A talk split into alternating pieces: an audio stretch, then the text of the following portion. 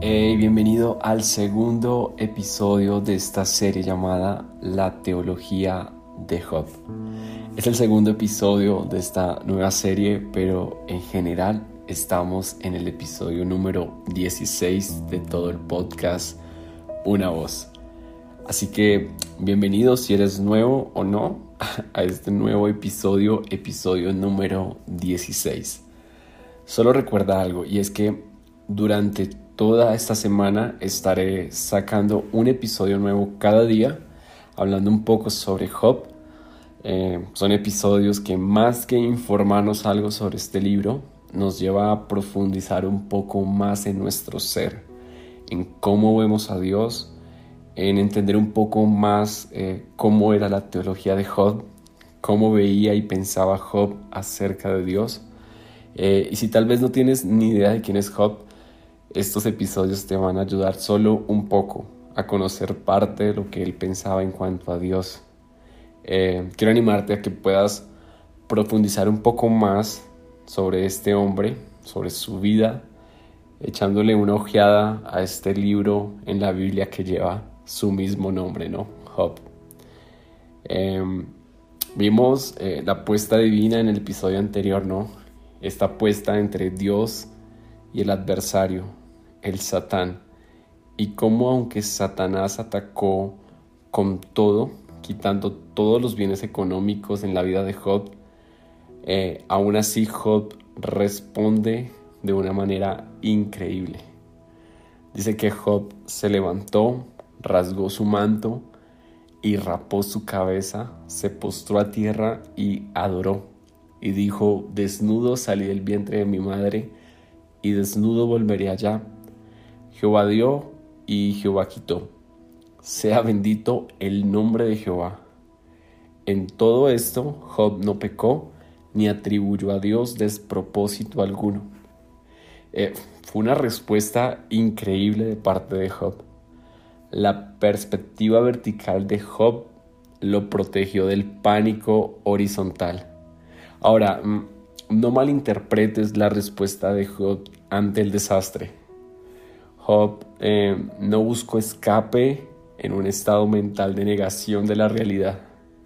Job aceptó el castigo y por más sombrío que este era, por más triste que era este castigo, él lo aceptó, aceptó esa realidad. Pienso, pienso en Job y aunque tal vez se vio tan abrumado por toda la desgracia, algo que él hizo fue no esconder lo que sentía él rasgó su manto. Em, mira, Job estaba deshecho en este momento, eh, desconsolado, estaba enlutado por la muerte de sus diez hijos. Fue por eso que se rapó la cabeza y se sentó en la ceniza. Mm, el hombre más rico, más célebre, ahora estaba deshecho en el basurero del pueblo. Pero sabes, amo lo genuino que es Job. Es un hombre real, con dolores reales. Él no esconde lo que siente. Cada una de estas reacciones a su dolor, el rasgar su manto, el rapar su cabeza, nos asegura que Job se negó a escapar emocionalmente. Él no quiso negar o esconder su realidad, huyendo emocionalmente de su dolor. Él le puso la cara a la tristeza, a su duelo, y esto es genuino. Pero no dejemos de ver su respuesta final, ¿no? Dice que Job se postró a tierra y adoró. Su perspectiva vertical es clara y valiente. Nada de lo que le suceda en el plano horizontal hará que este hombre caiga en el pánico. Es como si Job eh, estuviera diciendo algo como, tuve esto, todo esto, lo disfruté, fui bendecido, ahora estoy sin estos beneficios ya no son parte de mi mundo, pero aunque estoy deshecho por la pérdida de mis hijos, Dios, el mismo Dios que me dio todo esto por su gracia, es el mismo Dios que en su soberanía ha decidido quitármelo todo. Le honro y alabo. Exaltado sea su nombre para siempre. Yo imagino a Job diciendo estas palabras mientras cayó a tierra y adoró. Y, Job tiene razón. Es fácil cuestionar a Dios cuando los buenos tiempos son reemplazados por los malos. Ahí es donde nos vemos tentados a disminuir nuestro concepto de Dios. Pero es ahí mismo donde se nos presenta la oportunidad de tener una firme perspectiva vertical que avive nuestra llama de la pasión por Dios. Pero la situación para Job se va a poner peor, se pone peor. Job no peca ni culpa a Dios y esto frustra a Satanás, al adversario, pero no a nuestro Dios. Dios sabía que Job seguiría siendo íntegro. Entonces vamos a ver entonces que al otro día Satanás nuevamente se presenta ante Dios y el Señor le pregunta, ¿no te has fijado en mi siervo Job? Imagínate esa escena, creo que fue un gran momento donde Dios pudo señalar la vida de Job nuevamente diciéndole al mismo Satanás, mira la vida de mi siervo Job, él no ha demostrado ningún cambio en su fe, tampoco tiene ninguna duda en cuanto a su confianza en mí. Pero el acusador, sin querer aceptar su derrota, vuelve a usar su astucia y le dice a Dios, piel por piel, todo lo que el hombre tiene lo dará por su vida, pero extiende pues tu mano y toca sus huesos y su carne y verás si no te maldice en tu misma cara. Y quiero que veas cuidadosamente la respuesta de Dios.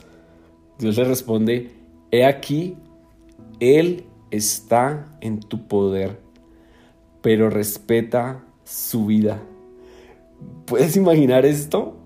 ¿Puedes imaginar que tu nombre esté en un arreglo como este? ¿En medio de una apuesta divina como esta? Es algo así como si, si Dios dijera como muy bien Lucifer, atácalo, pero no lo mates. Entonces, ¿qué pasa? Dice que a la mañana siguiente Job se despierta y se empieza como a sentir un poco incómodo, adolorido, afiebrado. ¿Y por qué? ¿Cuál es la causa? Dice que Satanás salió de la presencia de Jehová e hirió a Job con llagas malignas, desde la planta de sus pies hasta su coronilla. Job 2.7. Wow. Hablando, hablando un poco eh, sobre estas llagas malignas, esto ha sido durante mucho tiempo un tema de conversación entre médicos. Los médicos han sentido como esa curiosidad por esta enfermedad de Job y, tú vas a encontrarte con numerosos comentarios frente a esto. Algunos creen que se trata de viruela, otros dicen que era elefantitis, pero en la mayoría de casos concuerdan que era algo como un tipo de cáncer de piel. El punto es que Satanás no perdió tiempo, o sea, él salió de la presencia de Jehová con la autorización de Dios e hirió a Job. Y esta enfermedad de Job le produjo síntomas como úlceras, eh, comezón persistente, eh, tuvo cambios degenerativos en la piel y el rostro, es decir, o sea, tuvo como eh, algo como desfiguración le quitó el apetito, tuvo pérdida de peso, tuvo mal aliento.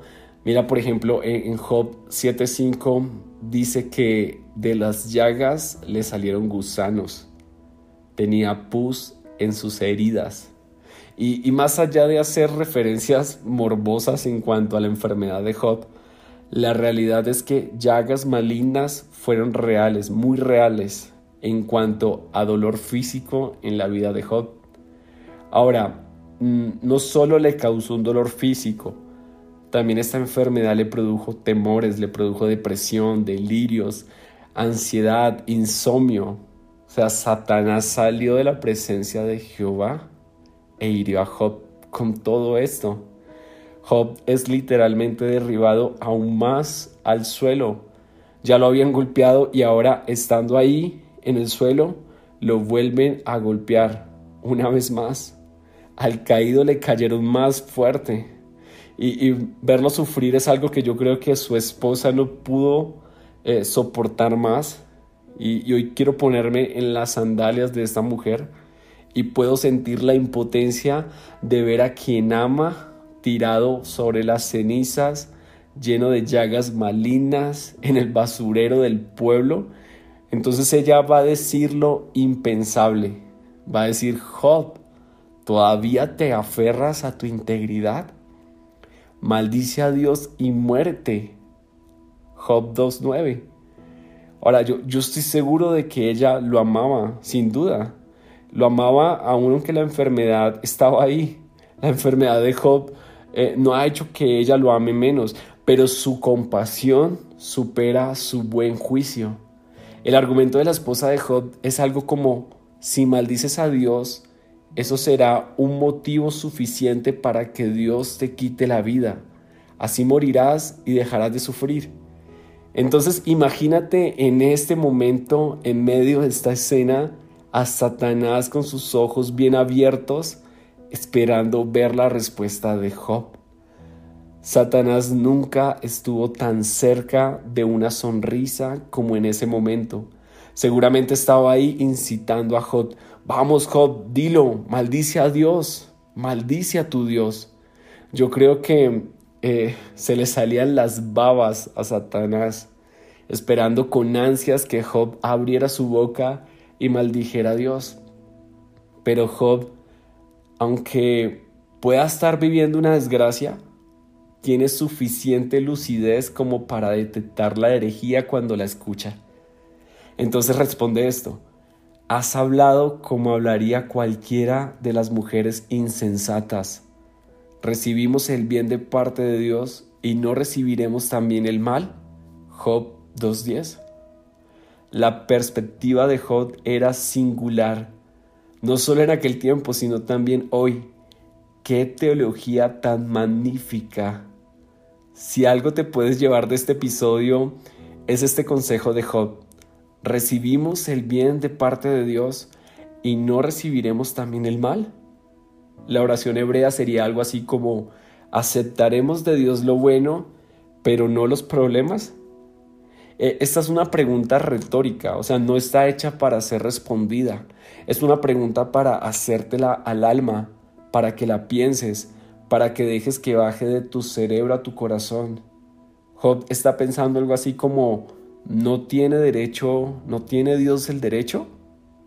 ¿No es Él el alfarero?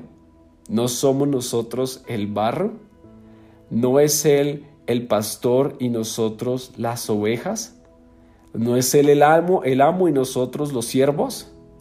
¿No es así como debe ser? Aquí está la excelencia de la teología de Job. Job no encuentra nada injusto en lo que le ha sucedido.